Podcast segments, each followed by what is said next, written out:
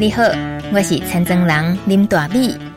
大家好，我是住在宜兰农村的广播人林大米，在教育电台每周一晚上六点到七点，和你一起关心农村与农业，展开城市与乡村、农夫与消费者理想和现实的各种对话。欢迎收听《青农市集 On Air》。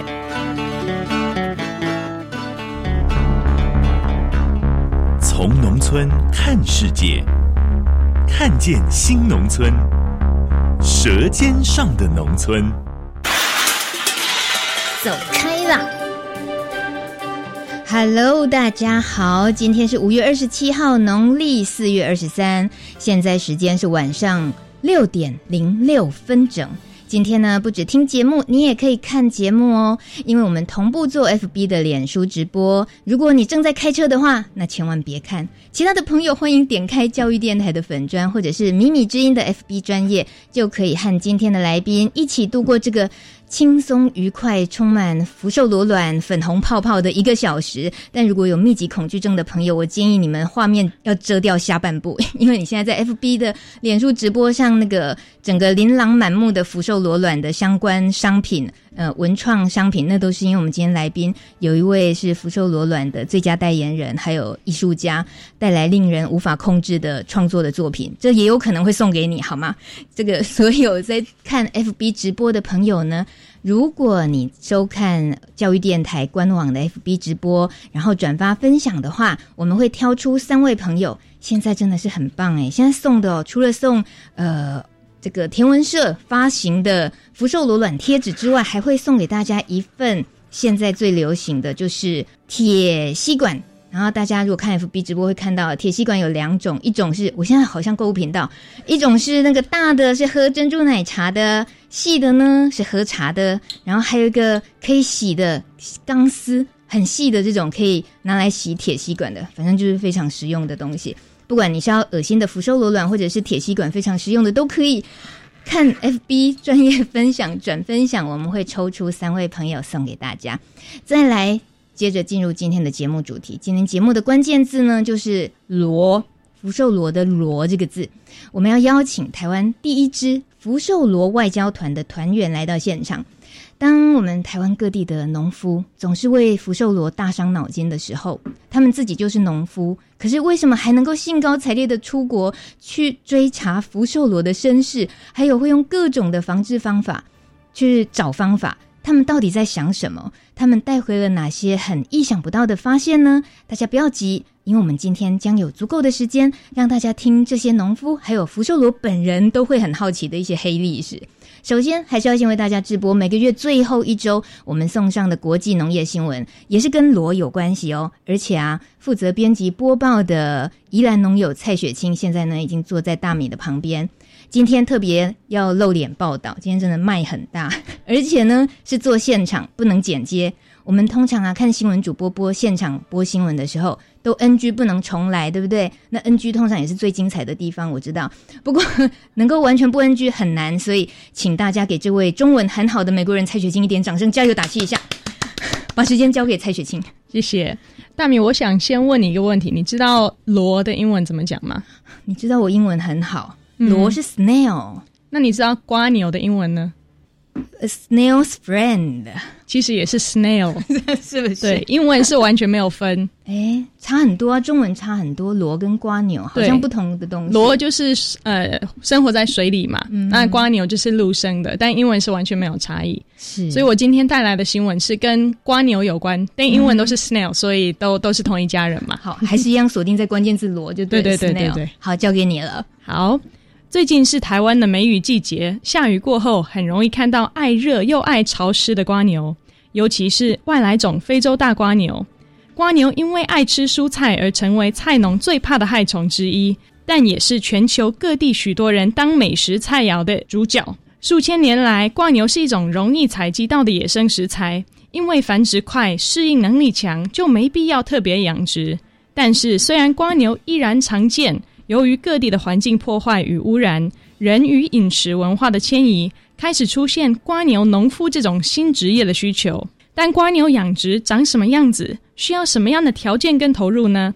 又有怎么样的销售市场呢？不同于为大型动物所发展出来的大规模工业化养殖，瓜牛的养殖像瓜牛本人一样，又小又慢。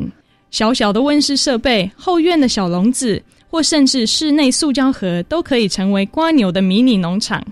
在美国，一个本来就没有瓜牛料理文化的国家，有人看上了高级法国料理餐厅的需求，而开始投入瓜牛养殖。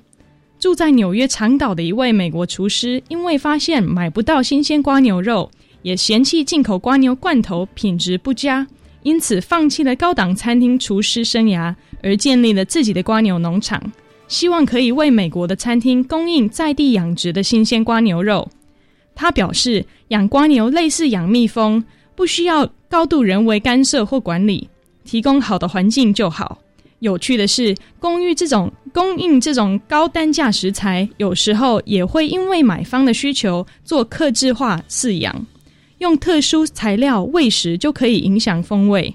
如果屠宰前两周只用薄荷叶饲养，就可以煮出具有薄荷清香的瓜牛料理。在非洲许多国家，瓜牛不仅是高档餐厅的食材，更是美味家常菜的重要肉类。而非洲人的首选瓜牛类，就是原生于非洲、长得又大又快的非洲大瓜牛。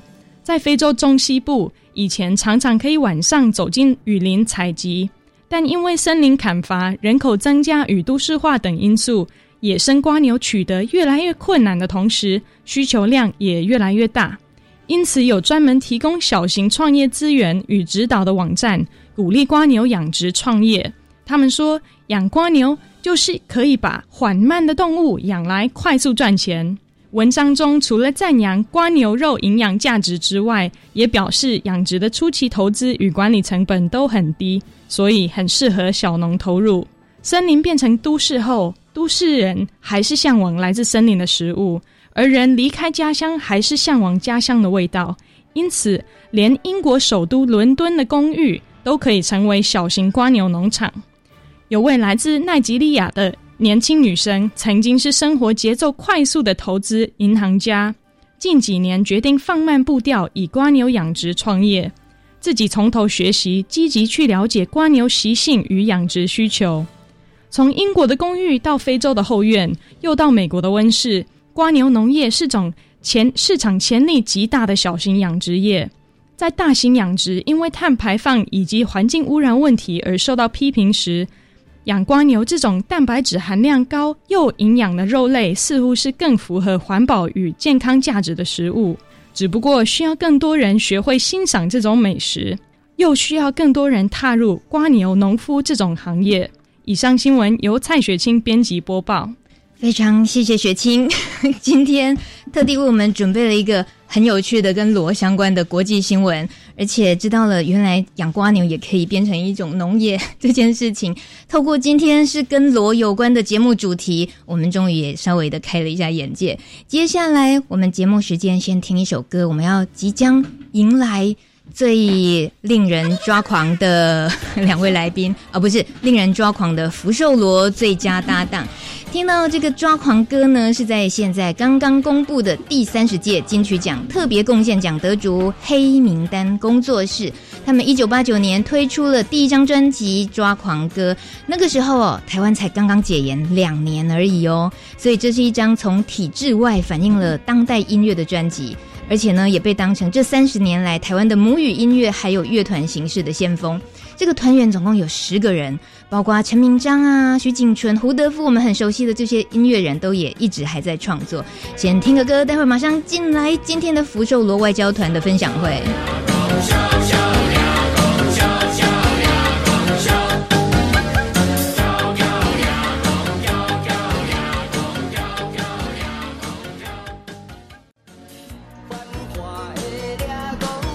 是的，这个歌一边抓狂，主持人也被来宾弄到抓狂了。我们现在隆重的欢迎史上唯一的罗氏外交团的成员之二，一位是农田里的科学计划主持人林芳宜，Hello，芳宜好。Hello. 还有就是小农出版界最奇葩的天文社社长 Over，嗨。对，你看他现在手还在那边滑呀滑，还在画福寿螺卵。我们因为摄影机不方便 zoom in，你你到底跟福寿螺是是前世今生什么关系？为什么要纠葛成这样子？为什么？只要你看到福寿螺卵或福寿螺第一眼的时候，就有爱上的感觉吗？有哦，真的。嗯，那你是说你从来还没有当农夫的时候，还是说你当了农夫才爱上福寿螺卵？我觉得我可能是第一代从阿根廷来台湾的福寿螺，然后转世的转世。我听不下去，我听不下去。但也或许有可能，所以到时候阿根廷你会去吗？会啊，会去。哇，这是福寿螺外交的第三站，对不对？今年、嗯、今年已经年初去了菲律宾，然后刚刚五月份刚结束的日本去日本，嗯、然后接下来八月份要去阿根廷，可是 OVO 的寻寻根之旅，我要回娘家。对，但你到底转了几世是不知道，啊因为福寿螺一直被淹歼灭，有没有在？台湾的农村就是，所以你也不知道你已经转几次哈。哎、欸，如果我真的是福寿螺，现在是第几代孙呢？第几代孙？一年大概可以有两三个世代吧。四十、哦、年多少？一百二十，一百二十代，已经增到不知道祖父哪一辈了。福寿螺的寿命不是也蛮长的吗？你是刚刚是在推估它只能一代活四十岁吗？没有，我就说大概两三个月可以有一个世代嘛，嗯、所以它就已经是增增增增，你增一百二十个这样子哦，嗯、还是真的可以推算出来啊？大概吧，恶不恶心？还还硬要算自己是第第几世代的福寿螺，所以我是第一百二十增后代孙去阿根廷寻根。好，祝你旅途愉快。好，这个我觉得主持人自己不是很想聊这个话题。有我我有因为。因为今天我已经那个鼓足了最大的勇气邀请你们出现在这里，就我们一起听。因为，呃，从去年底就耳闻你们要去呃出国，然后去了解福寿螺的身世，嗯、然后听到是去菲律宾，就觉得。为什么农事那么繁忙？看到福寿螺，大家讨厌都来不及了。这些人到底在想什么？那先请方怡给我们介绍一下哈，你们这几个疯狂的成员是有哪几个？福寿螺外交团的成员，主要成员是哪？呃，其实我们今天来了两位嘛，我是方怡，然后 Over 在这里，可是我们其实我们的团长没有来。哦，原来我错，我我漏掉的是团长罗王，对对对。就是、然后其实呃，因为一切应该都算从他开始的。那就是一个呃，交通大学的人类学老师，叫做蔡燕玲老师。那其实因为他是一个人类学家，他就很好奇说，福寿螺当初为什么会从阿根廷过来，然后又为什么会从台湾开始蔓延到整个亚洲？他很想去了解这整个过程是什么。那所以其实他就提出说，哦，那我们就先去菲律宾看一看，因为是离我们最近的。然后接下来就是日本。其实当初也差不多是这样子的一个扩散的时间。听起来国家也是随便挑的感觉。没有没有没有，菲律宾是差不多，因为它差不多是差不多第一个或第二个是从台湾的福寿螺这样扩散过去的，所以我们选一个最近的。嗯哼，嘿啊，然后刚好我们三个其实都在深沟务农，那其实对他也是每天都来看他啦。有一种很特殊的情感，嗯哼，所以我们就想说，哎、欸，那我们就一起去好了。就他提出这个的时候，他的邀约对象就是锁定了你们两个吗？他没有邀约啊，我们就说我们自己要去。原来，请问，请问，那为什么？农田里的科学计划，你们都一直在进行农田里很多友善耕作，然后用、嗯、用各种科学实验的方法，希望可以达到就对生态友善啊，然后还是可以让稻子长得好。可是再怎么说，福寿螺就是吃稻子的这样子的角色。那对你而言，你是什么样的动机？你觉得这一趟旅程，你这个外交团团员有必要加入？嗯，其实因为我们这几年在深沟，确实是想要发展一个对环境友善。然后就可以解决福寿螺问题的一些方法，可是总觉得好像还是有一些局限性。例如说，像我们之前就是发展出陷阱，可是还是觉得好像对农夫来讲不够有效率。那我们就想说，因为一直待在台湾嘛，就有点像井底之蛙。那我们就开始去搜寻一些国外的文献，例如说像日本，日本就做非常完整的研究。哦，那我们就想说，那有点去取经啊，去看一下为什么。在其他国家，它会有不同的防治方法。嗯，那这样子的一个背景，我们真的可以直接拿过来用吗？还是说必须要再去思考做一些调整？嗯，所以这是我自己想要去国外比较偏重说，诶、欸，福寿螺在其他国家到底是不是一个问题？嗯，然后它生态会不会有不一样？例如说，日本就这么冷。会不会在日本的福寿就比较不怕呢？那还有说当地的农夫到底是怎么样跟他相处，然后怎么样去处理他的？等一下我们都可以听到这些答案，嗯、对不对？因为你才刚从日本回来。可是我必须跟所有看 FB 直播的朋友深深的道歉。当我们这么隆重、这么认真的听着科学家方怡在聊这些事情的时候，可是我们却看着他脸上像是被 被被晒伤、烧伤的脸，强迫的。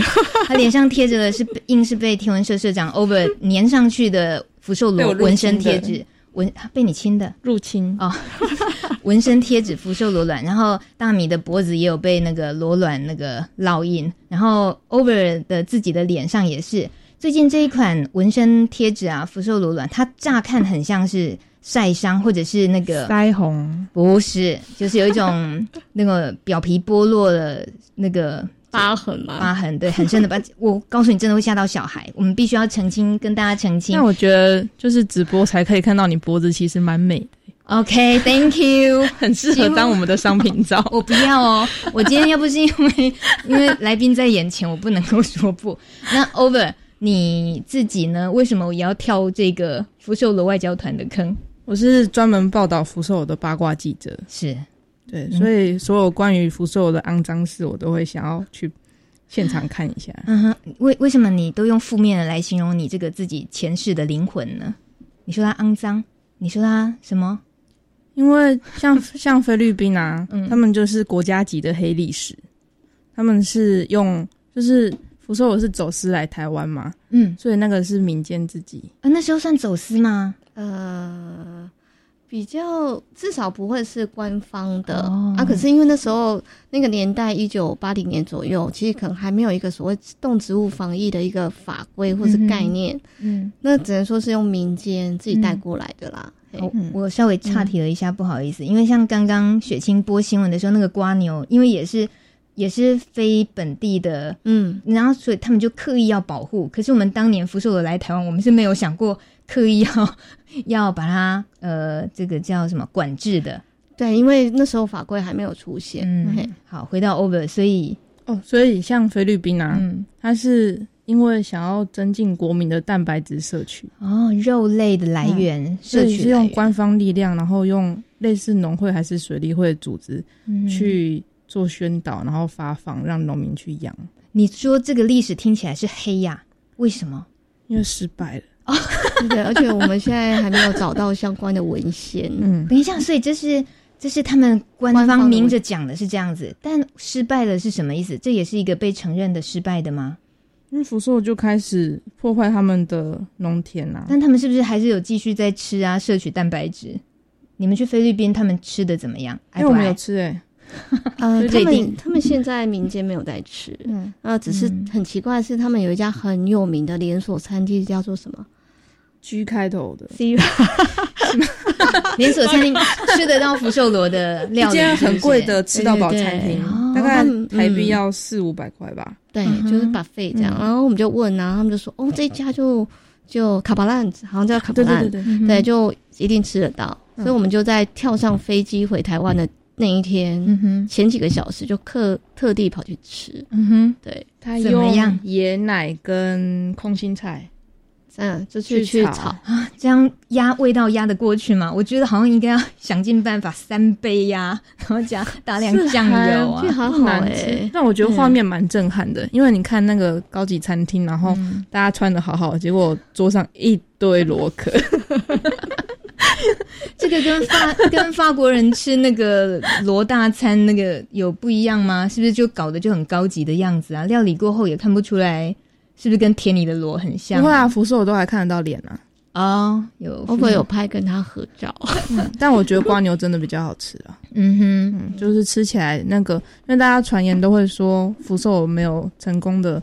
商品化是因为口感的关系，我觉得是有可能的。嗯，因为在宜兰，我们其实小农也会试着煮来吃吃看啊。嗯，那你们吃过吗？在台湾原本我没有，你有吃？好像错过了哦，好像可惜。就我们的团长，所以呃，那个刚刚那个 Over 说他失败的意思是，其实没有给民众真的带来很。呃，主要的肉类的摄取也没有造成大欢迎。嗯、其实听起来跟台湾很像，嗯、可是反而就是对于农田整个农业造成大灾难这样。嗯，那嗯，你刚刚说的它的黑历史是指他们竟然是官方引进的意思。嗯哼，那当你们去接触菲律宾的这些呃研究单位的时候，那他们现在是以什么心态在面对福寿螺的？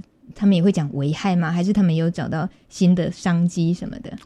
呃，我们看到是，确实他们还是在，例如说植物保护中心，就官方的，还是会有派一位算是研究员专门在负责福寿螺。可是感觉上，因为跟其实跟台湾一样，他们百分之。大部分可能百分之九十九点九，大部分的农民都还是用药去处理它。哦，所以老实说，对他们来讲，福寿螺好像已经不是一个最严重的问题。嗯，在菲律宾，其实他们最关心的还反而是老鼠的危害。哦，对。然后在日本很有趣的，反而是杂草。你讲的同样都是稻田吗？对，就是水稻田。是。所以，呃，老实说，像在菲律宾跟日本。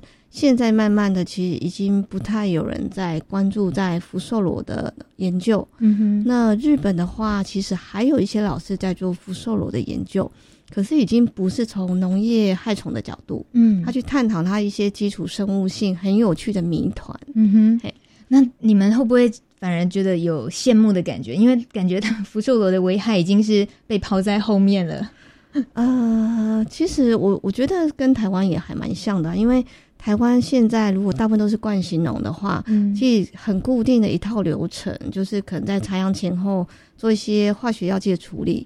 老实说，真的也不是太大的问题啊，也真的只有对友善小农是一个问题，是个呃，你像你们两位同样务农，然后除除福寿螺的方法有什么可以简单分享一下？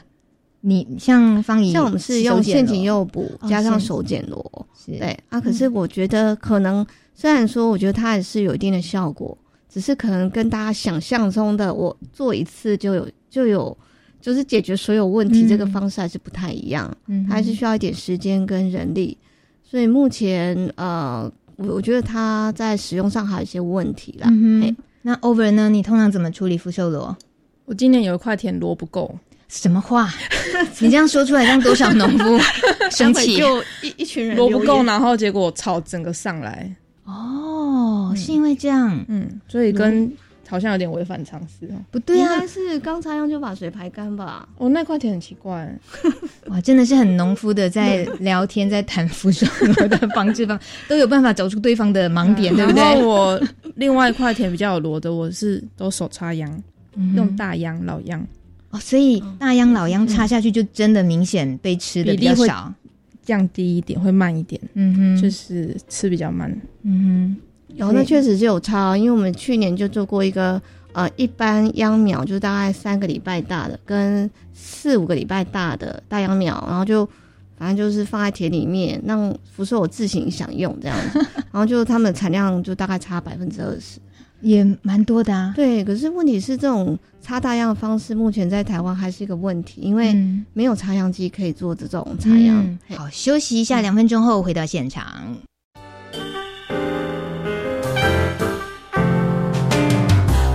Open your mind，就爱教育电正在收听的是《青农市集 On Air》，礼拜一的晚上六点到七点，我是大米。现在时间晚上六点三十二分。今天节目中有特别为我们呃陪我们一起做 FB 直播的，就是。福寿螺外交团的其中两位团员，一位是生物学家林芳宜，他呢很关心我们到底能不能够有效防治福寿福寿螺。可是我觉得他更在在意的，好像是其实还是想跟他好好相处的感觉，不是很认真要把它除除掉的感觉。还有另外一位是八卦学家林新启同学，他纯粹呢是。呃，用拍的方式把它最另类的镜头为福寿螺全程记录，所以他在福寿螺外交团的成员当中的角色，我觉得就是 Kid 乱呢，就是去乱的而已，对不对？方怡是不是？对对，我们这次日本之旅啊，那个天文社没有时间去，嗯，所以我们觉得我们就一路非常顺畅，然后就想说，为什么我们上次去菲律宾，从在机场就开始展开了行李的重新配送，然后就搞了很久的，所以阿根廷的时候。天文社社长又要跟了，你是不是又很错？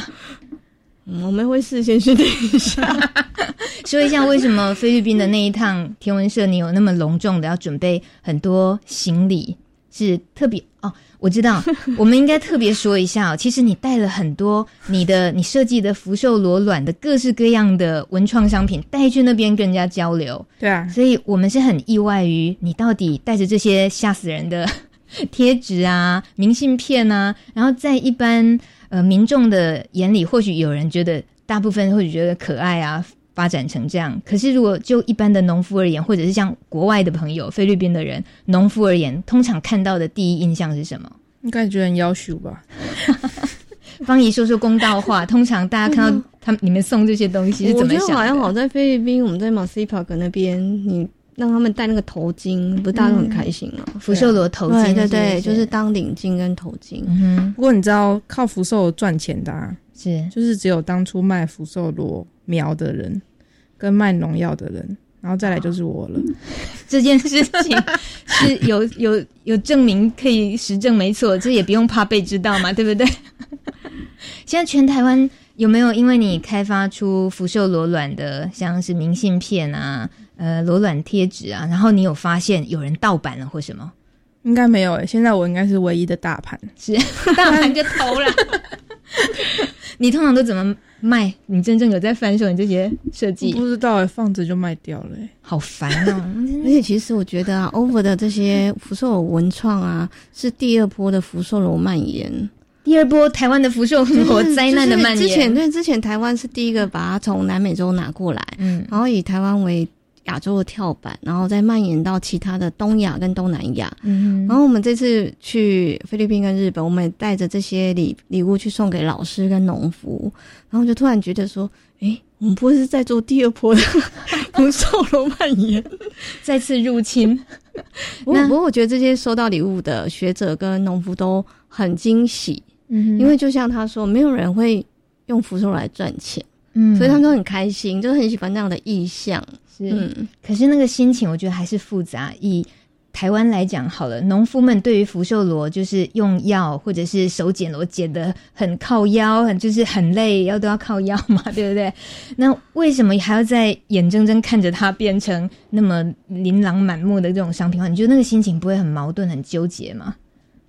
像我们自己小农圈看着这些东西，会不会真的每次都想翻白眼？会觉得福寿就是有一种苦中作乐的感觉。就是我觉得，就是一个团体啊，什么东西？就是一个群体啊，他要团结啊，嗯哼，他有共同的敌人。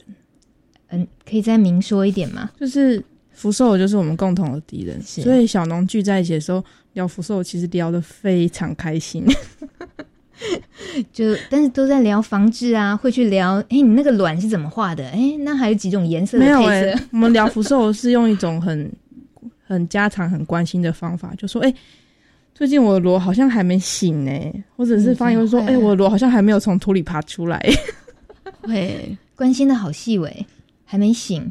或者是说什么，我们家的螺今年长得好快哦，哦那个壳很薄。对啊，啊，我的螺多大？你的螺多大、啊？仿佛在说自己亲爱的孩子一样。我觉得，因为因为很。需要去处理它，然后越来越了解它，嗯、所以就会由恨生爱。因为福寿真的是一个很迷人的生物，谁相信由恨生爱？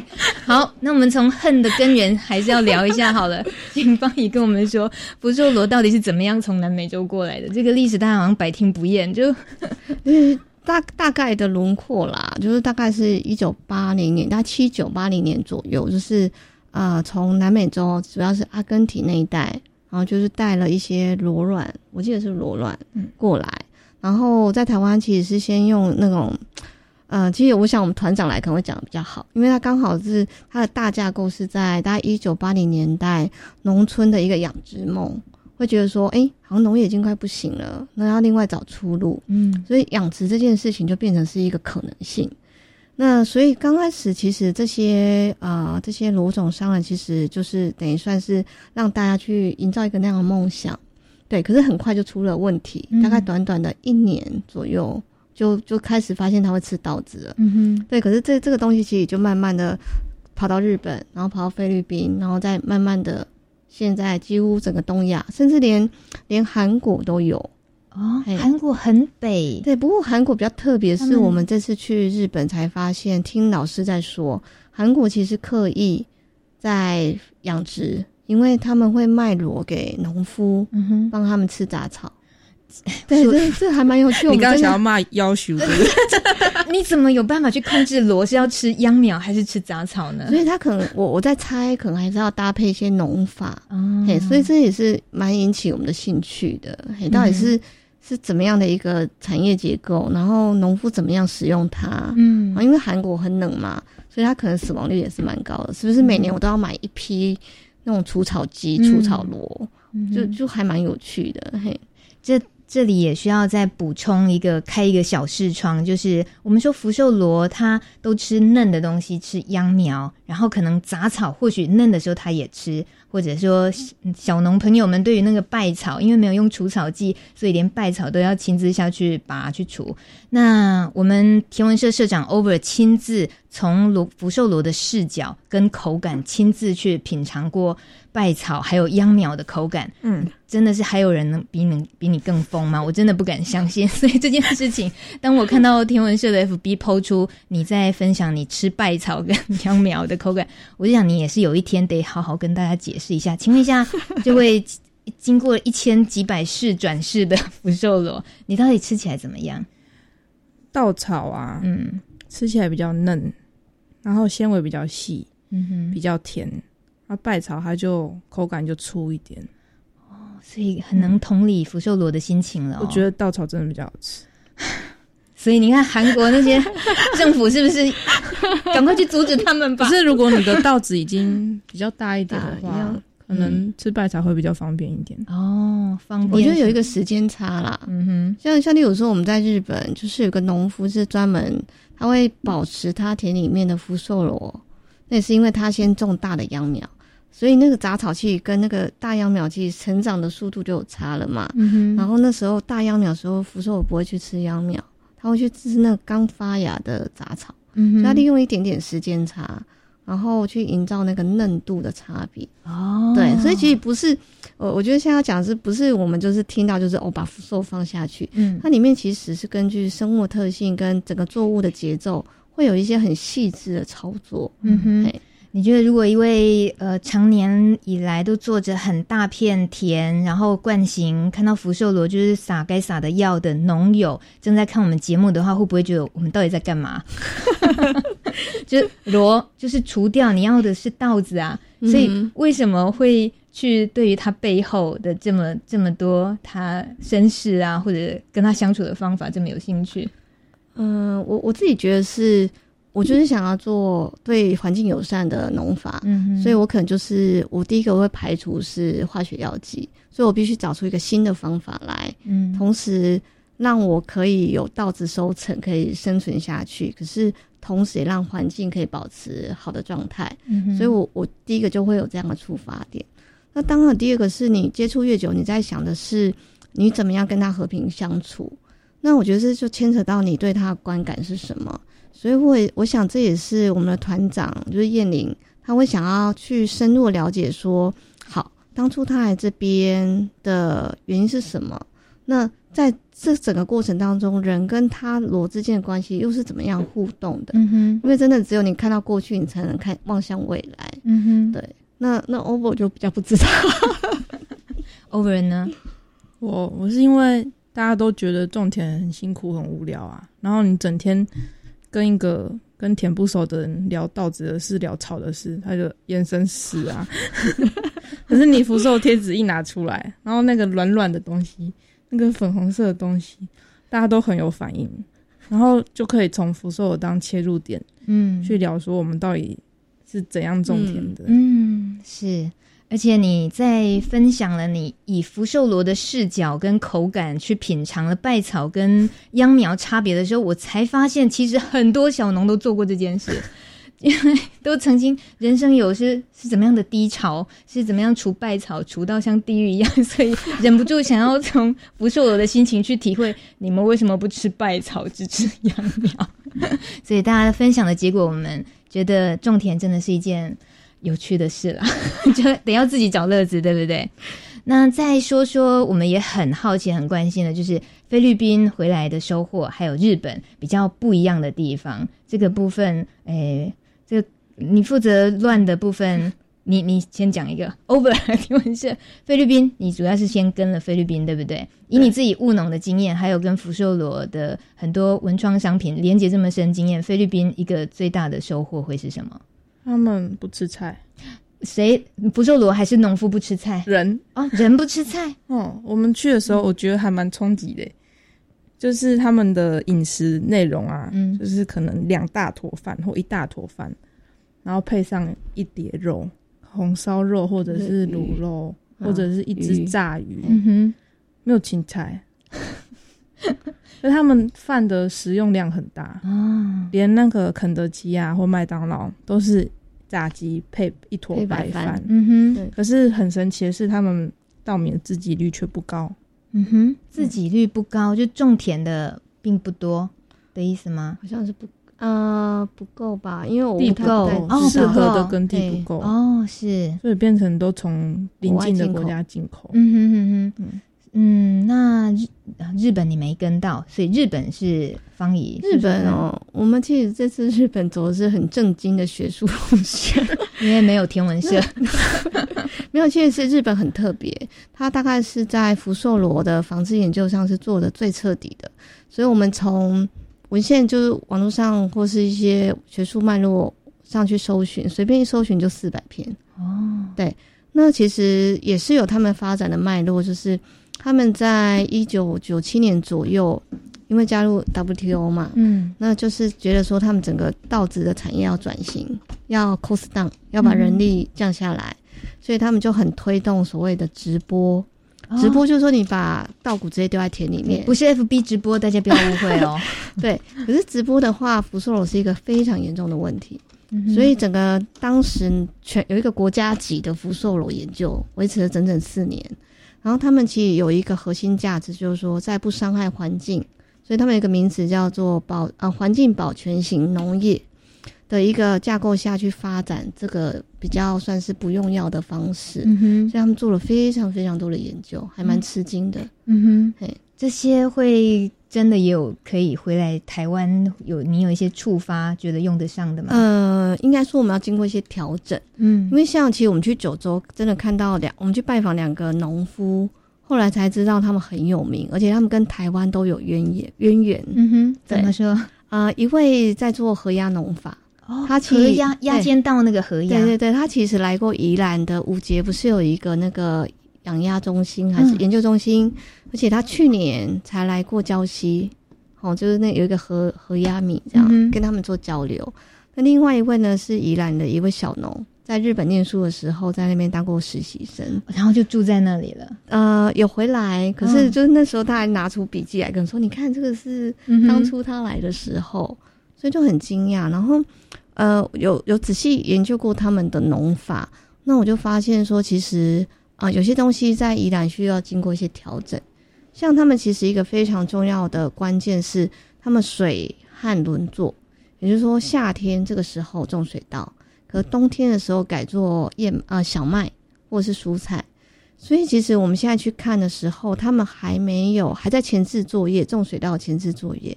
可那整个地非常非常的干，嗯，连我都干到，我都觉得说，我就问他说：“你这样这么干，真的可以种吗？”嗯哼，虽然他跟我说：“哦，表面干，可是下面可能还是湿的。”嗯哼，然后整个沟渠都是干的。那我自己就会觉得说，在宜兰一个这样湿地形的地形地景下，那个对，嗯、呃，原来住在这块土地上的一些生物，例如说鱼虾蟹贝、水鸟。我觉得它的冲击是很大的，嗯，所以如果我我的角度是，我觉得呃，宜兰的水田其实有湿地的功能，我可能就没有办法把它整套挪过来台湾用，嗯哼，那我觉得那些还是可能要去看它的元素，然后再看我们想要什么样的农业在这个当地，嗯哼，所以其实还在做一个思考，这样。我们想要怎么样的农业，啊、这是一个。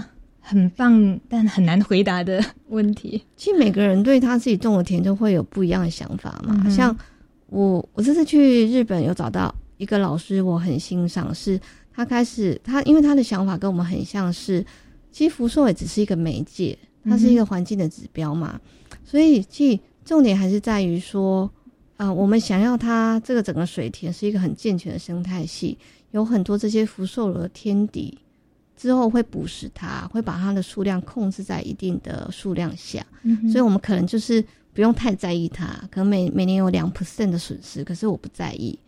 嘿，如果在这个前提之下，我就会觉得说，那我我就会想说，那我这个环境当然要怎么样把它保存好，那个整个水资源怎么控制，嗯，所以就比较不会用，例如说水稻轮作这样的方式。嗯，那当 over 可能他就对他的田会有不一样的想法。over 要的不是农业。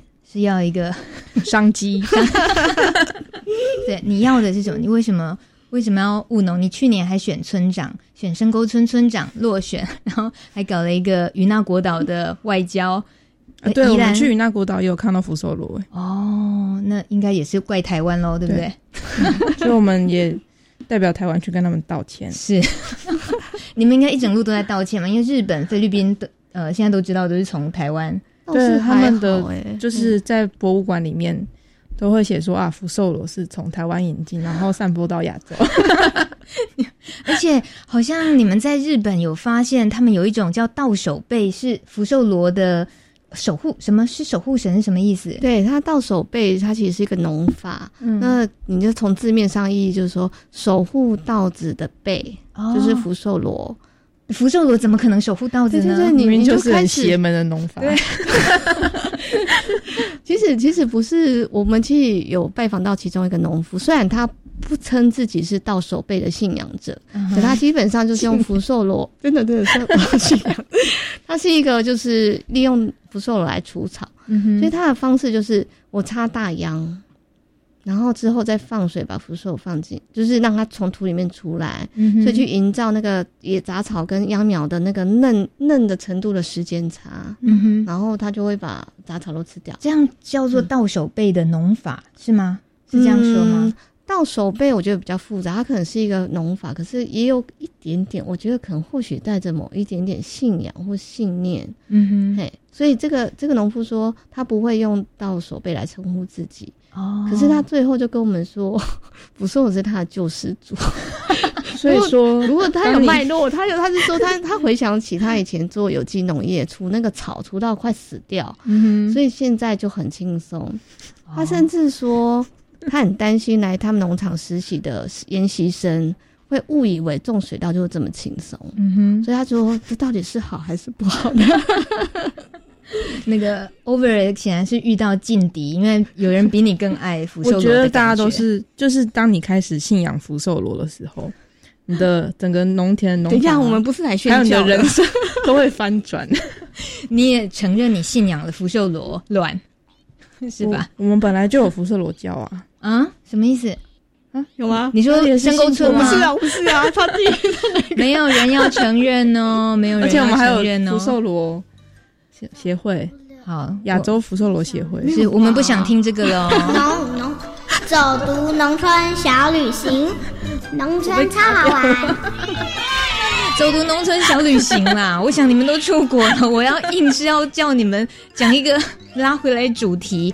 其实不管是呃菲律宾啊、日本啊，在宜兰深沟生活了这么多年，对你们来讲，农村的样貌，然后享受农村生活，本来就已经是大概是。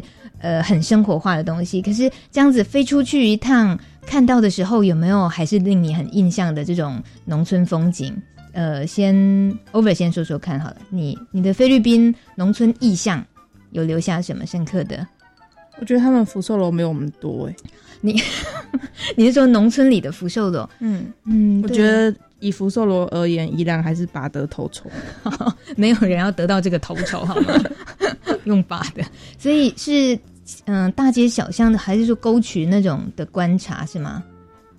他们应该因为宜兰就是我们友善农法的田很多，嗯，然后宜兰又冬天都会休耕，水会进来，所以它是一个福寿的天然养殖池。嗯哼，那我觉得其他地方好像没有这种优良的环境，所以菲律宾等于说起来不太会有真正菲律宾现呃他们福寿螺的。的灌溉系统没有那么健全，嗯，所以可能有些时候是没有水的，嗯，就天然，又大多是用化学防治吧。哦，他们大部分也是用就是药剂防治，是，对啊，哎、欸，所以那样子的农村印象对你来讲是会庆幸自己在宜兰种田的意思吗？是好好难听的话让大米说。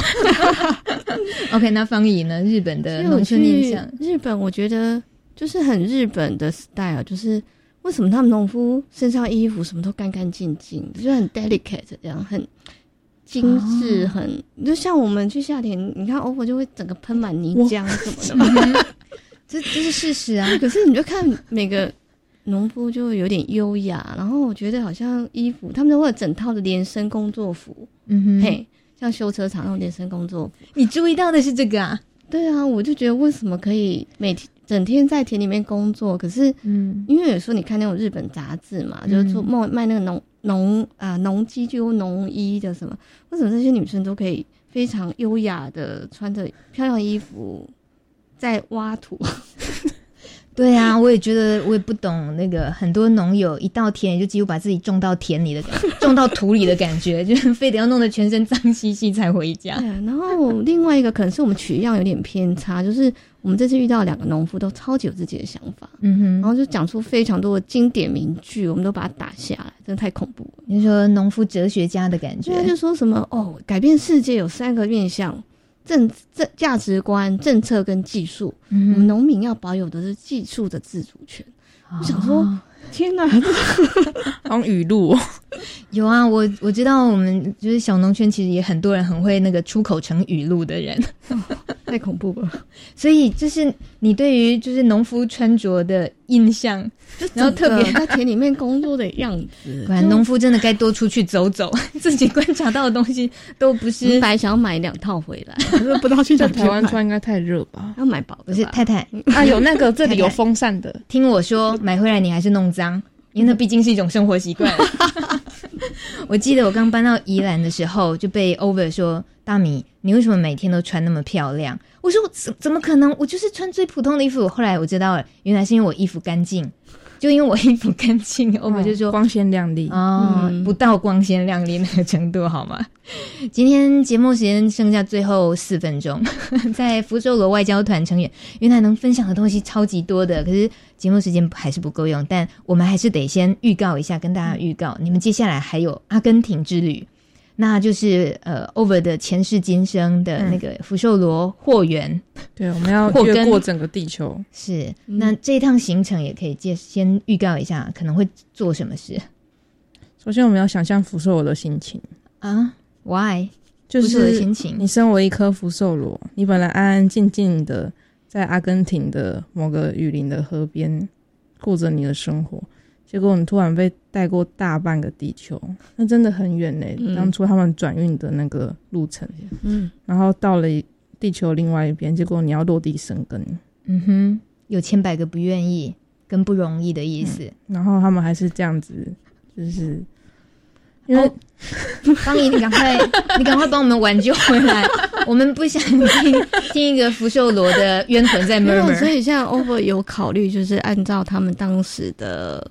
他们那时候转机转了非常多个点，台湾、香港、夏威夷、啊、呃、迈阿密，哎、欸，先洛杉矶、洛杉矶、迈阿密、亚松森，就是巴拉圭的首都，然后再到阿根廷的布宜诺斯艾利斯。嗯，可是后来发现不可能，因为这样机票买起来是天价，十万是不是？